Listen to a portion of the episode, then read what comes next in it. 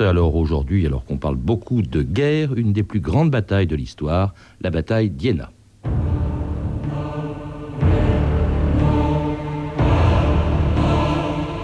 Il n'y a que deux puissances au monde, le sabre et l'esprit.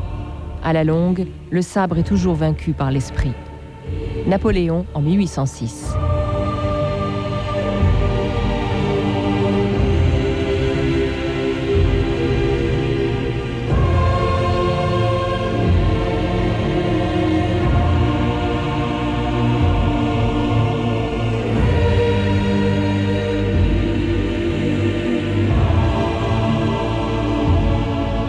2000 ans d'histoire.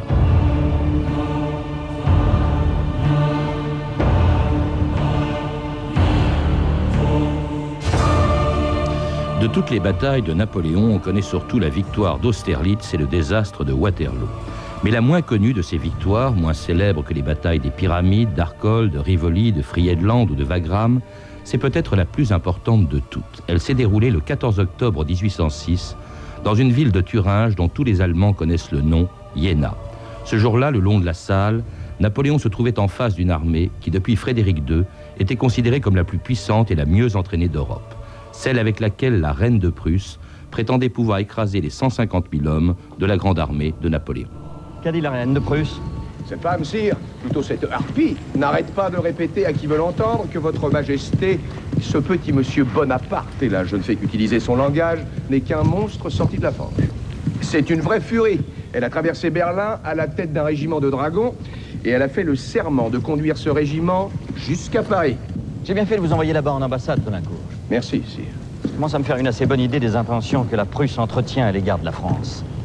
Ce qui me semble extraordinaire, sire, c'est la sérénité avec laquelle votre majesté a écouté mon rapport. Ma sérénité vient du fait que j'ai 150 000 hommes prêts à mourir pour moi, Colincourt, avec lesquels je peux soumettre, écraser, anéantir qui je veux. Et non seulement je le peux, mais je vais le faire. Et oui, Napoléon va le faire et ce sera la campagne de Prusse en 1806 et la bataille d'Iéna à laquelle mon invité vient de consacrer un livre chez Perrin. Arnaud Blin, bonjour. Bonjour. Je dois dire qu'en recevant votre livre, je me suis dit, encore une bataille de Napoléon, hein, celle auquel on a donné des noms à des avenues parisiennes, mais dont on ne sait pas grand-chose.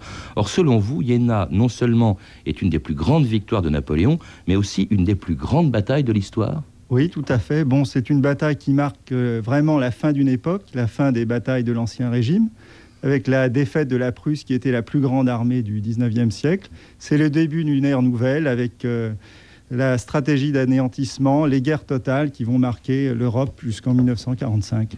Vous citez effectivement, dès le début de votre livre, dans l'introduction, un, auteur anglais qui s'appelait Maud et qui dit Il n'y a aucune bataille dans l'histoire moderne qui ait exercé une influence aussi profonde sur le progrès de l'humanité.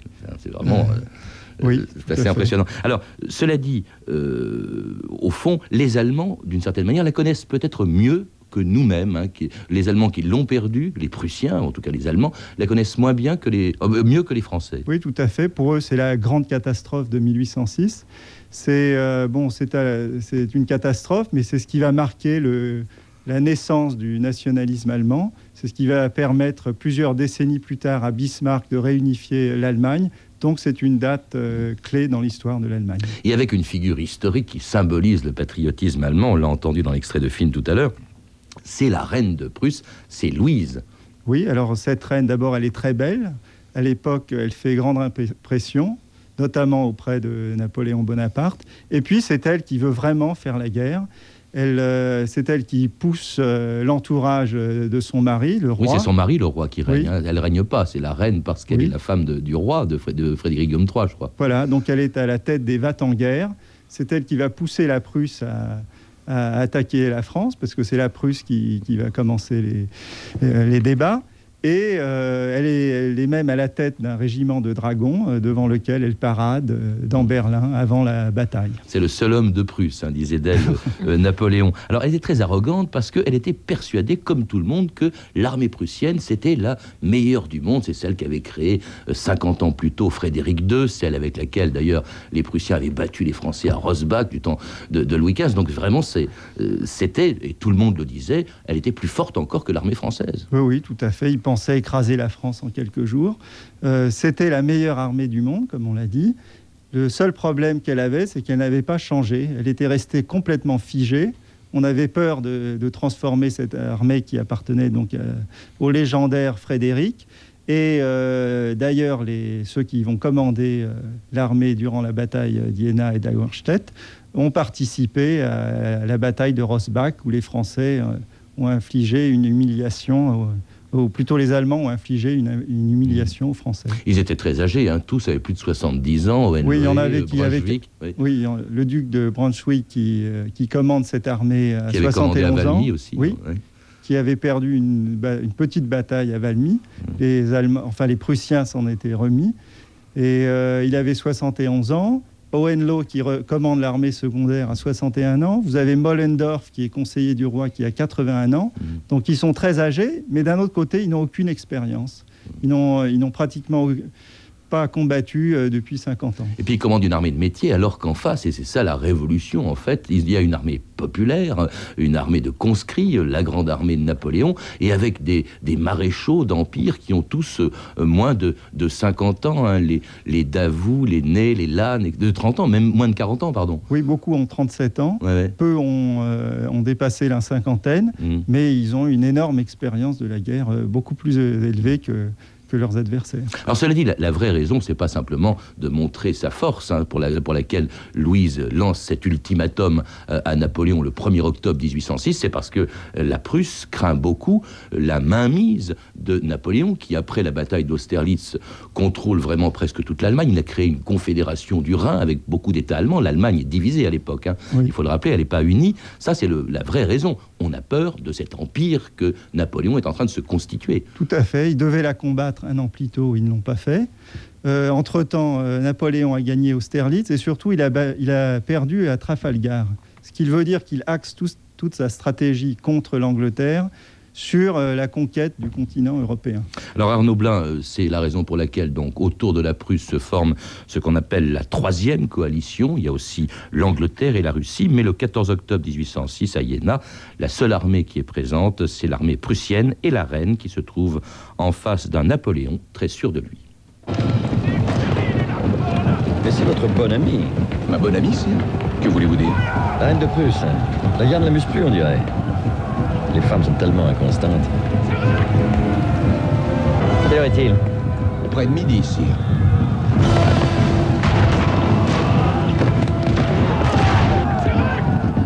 Encore deux petites heures.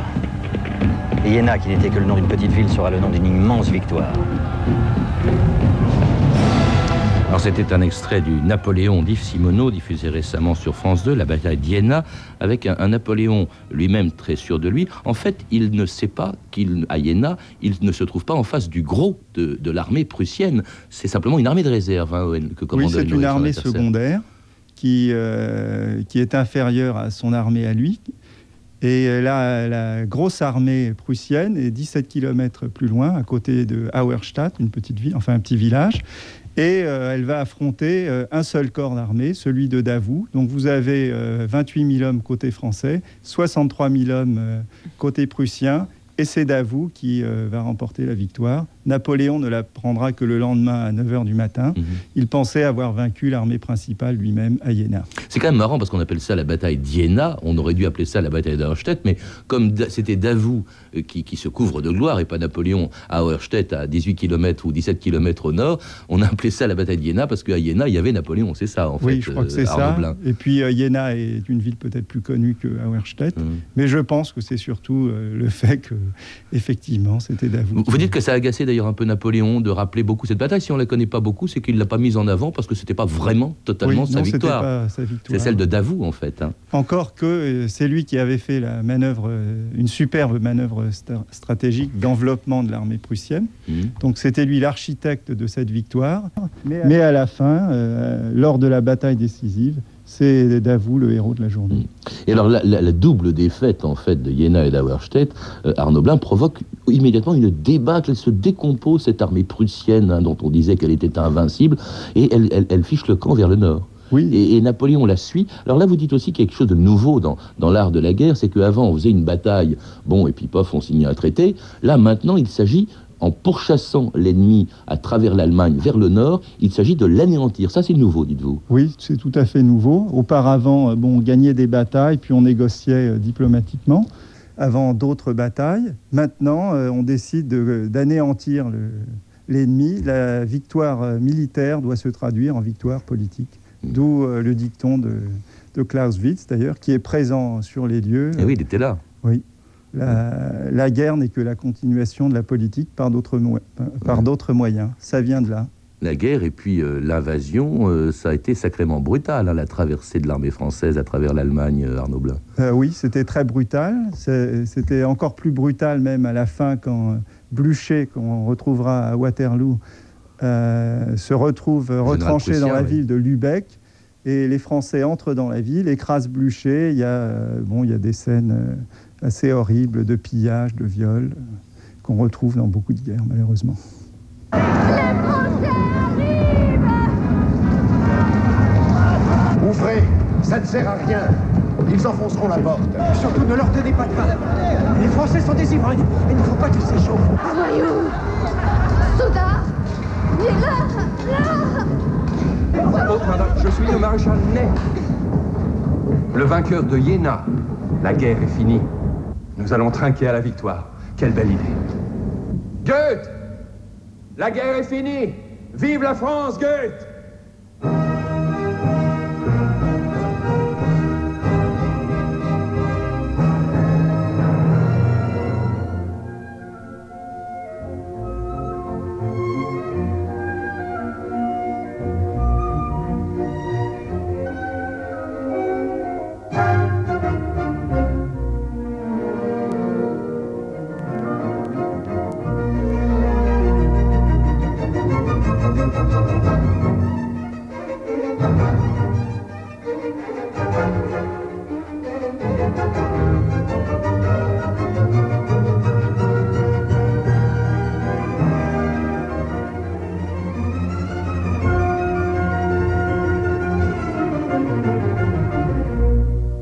France Inter, 2000 ans d'histoire. Aujourd'hui, la bataille d'Iéna.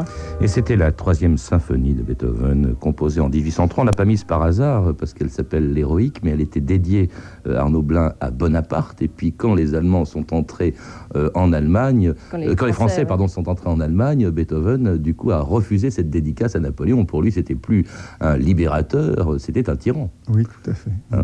Alors, il y a aussi, on l'a entendu dans l'extrait de film à l'instant, Goethe, qui était à, à Weimar. C'était une ville euh, littéraire, euh, à Weimar, à Weimar à côté d'Iéna. Iéna, Weimar, c'était un, endroit où se retrouvait pratiquement tout le, tout le gratin de la littérature allemande. c'était une ville universitaire où il y avait ce qu'on appellera plus tard le mouvement pré-romantique. Vous avez Schlegel, Schelling, euh, Hegel évidemment et Fichte. Hmm. Alors si la bataille d'Iéna est un peu oubliée aujourd'hui, à l'époque et tout au long du 19e siècle, elle a inspiré beaucoup d'écrivains des deux côtés du Rhin, la revue de texte Stéphanie Duncan. Oui, Iéna, hein, comme Austerlitz ou Waterloo, fait partie de ces batailles qui ont enflammé les imaginations. Celle de Balzac, par exemple. Le colonel Chabert, un de ses héros, était à Iéna dans sa jeunesse. Devenu vieillard, il est abordé un jour dans la rue par un officier prussien. En voyant l'ancien, écrit Balzac, le prussien, histoire de blaguer, lui dit voilà un vieux voltigeur qui devait être à Rosbach. Rosbach, donc une victoire prussienne du XVIIIe siècle. J'étais trop jeune pour y être, lui répond le colonel Chabert, mais j'étais assez vieux pour me trouver à Iéna. Hein, pour l'heure, le Prussien a filé sans faire d'autres questions. Et oui, Balzac le montre bien, Iéna est resté longtemps un épisode traumatisant pour les Prussiens. Dans un autre roman, Une ténébreuse affaire, Balzac décrit cette fois l'ambiance à Iéna la nuit qui précède la bataille dans la simple chaumière où bivouac Napoléon. On peut dire, écrit Balzac, que la majesté de la guerre éclatait là dans toute sa splendeur. Devant un feu de bois vert qui fumait, Napoléon était assis sur une chaise grossière. Ses bottes, pleines de boue, attestaient ses courses à travers les champs. Il avait ôté sa fameuse redingote, et alors son célèbre uniforme vert, traversé par son grand cordon rouge, rehaussé par le blanc de son gilet, faisait admirablement bien valoir sa pâle et terrible figure césarine un simple grenadier de la garde, cette fois, le capitaine Coignet, a raconté lui aussi dans ses mémoires cette veillée à Iéna, ben, cette fois-ci vue du côté des grognards, le dernier vin chaud avant la bataille. Nous trouvâmes du bois, et les feux s'allumèrent, et le vin dans les chaudières, et le sucre. Nous bûmes à la santé du roi de Prusse toute la nuit, Nos moustaches furent bien arrosées, mais quelle punition de ne pouvoir parler ou chanter, puisqu'ils sont juste à côté des, lignes ennemies. L'empereur, qui nous voyait si sages, cela le rendait joyeux, et avant le jour, il était à cheval pour visiter son monde. Alors cette scène, hein, un autre spectateur, allemand cette fois, euh, y a assisté et en a été profondément marqué, c'est le jeune philosophe allemand Hegel. Il est à Iéna et il observe de sa fenêtre les feux des bivouacs des Français et il écrit à un ami J'ai vu l'empereur, cette âme du monde, sortir de la ville pour aller en reconnaissance. C'est effectivement une sensation merveilleuse de voir un pareil individu qui, concentré ici sur un point, assis sur un cheval, s'étend sur le monde et le domine. Un homme dont Hegel, allemand pourtant, souhaite la victoire. Tous, écrit Hegel, tous souhaitent maintenant bonne chance à l'armée française, ce qui ne peut manquer lorsqu'on considère la formidable différence qui sépare ses chefs et le dernier de ses soldats de leurs ennemis. Ainsi, notre région sera bientôt libérée de ce déluge. C'est étonnant cet hommage de, de Hegel, d'un philosophe euh, à, Napoléon. Goethe d'ailleurs lui-même euh, admirera Napoléon jusqu'à la fin de, de sa vie. Mais ce qui est étonnant, euh, et vous le dites dans votre livre, c'est que Iéna est une des rares batailles qui est inspirée à un mouvement philosophique. Alors qu'en général, la philosophie et la guerre, ça fait pas bon ménage, Arnaud Blin. Euh, oui, tout à fait. C'est ce qui fait l'étrangeté de cette bataille. Hegel est en train d'écrire sa phénoménologie de l'esprit. Il développe le concept de fin de l'histoire. Et il est à Iéna, donc au moment où, les Français euh, vont combattre euh, les Prussiens. La veille, il voit passer Napoléon. Et il a une, comme une illumination. Il, euh, il voit Napoléon incarner cette fameuse fin de l'histoire dont lui-même Hegel se fait l'interprète. Hmm.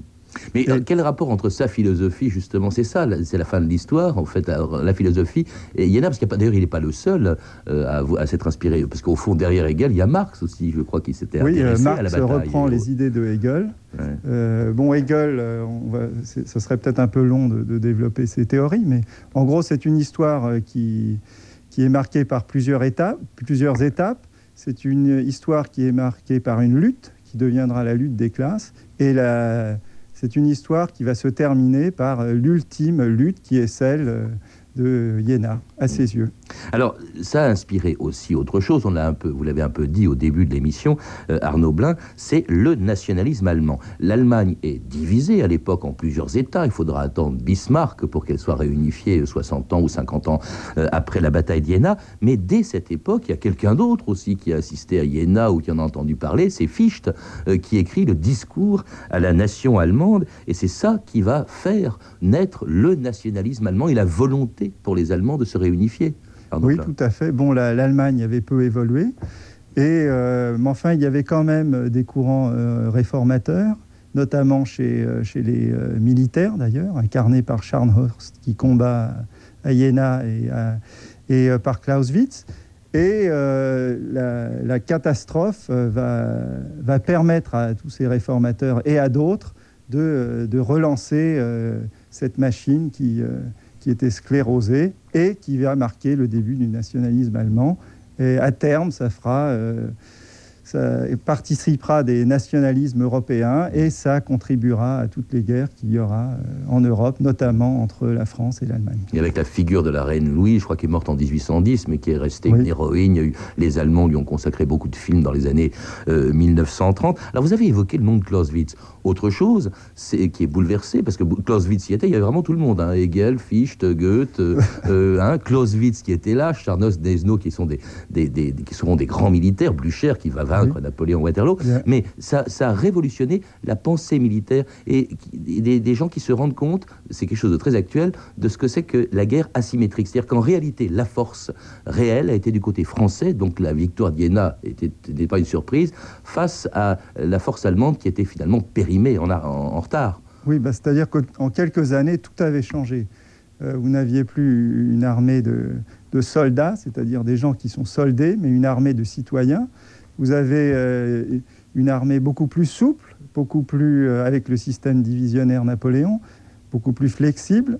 Elle marche deux fois plus vite que ses adversaires. Elle euh, s'approvisionne sur le terrain plutôt que par des magasins. Donc c'est une armée qui est complètement différente de ce que vous aviez avant et qui écrase cette ancienne euh, machine militaire qui, euh, qui, sans évoluer, a été complètement dépassée. À l'occasion de cette bataille que vous appelez décisive, Arnaud Blanc, et pourtant elle ne met pas fin à la guerre. Euh, d'abord, elle va se poursuivre tout de suite après. Napoléon, d'abord, pourchasse jusqu'à ce qu'il se, se, rende les, cette armée prussienne, et puis il, il va plus loin. Les Russes étant les alliés des Prussiens, il fait une campagne en 1807, la campagne de Pologne, il va battre les Russes, il y aura la bataille d'Eylau qui est indécise, puis celle de il va rencontrer le tsar à, Tilsit, il signe la paix avec le tsar, puis la guerre va reprendre encore euh, deux ans plus tard, en, 1809. C'est vraiment interminable. Au fond, il passe son temps à faire des guerres sans qu'il y ait d'issue. C'est un peu des victoires à la Pyrrhus. Oui, c'est-à-dire que ses gains politiques ne sont pas à la mesure de ses victoires militaires. Il est constamment obligé d'obtenir de nouvelles victoires pour avancer. Et euh, finalement, bon, ben, la guerre ne, résout pas euh, les problèmes.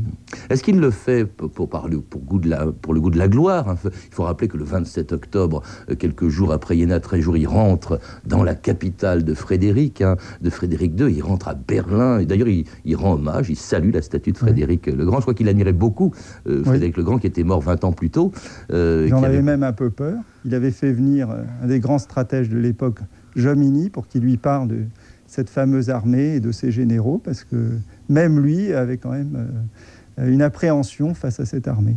Oui, parce que vous parlez de Jomini, vous parlez beaucoup de Clausewitz, bon, on a tous entendu parler au moins de Clausewitz. Jomini vous dit qu'il a joué un rôle considérable et que lui aussi a été inspiré par la bataille d'Iéna. Qui est ce Jomini? Jomini, c'est un stratège suisse qui, à cette époque, était aux côtés des Français, qui sera le stratège le plus influent au XIXe siècle, notamment aux États-Unis, ce qu'on sait moins.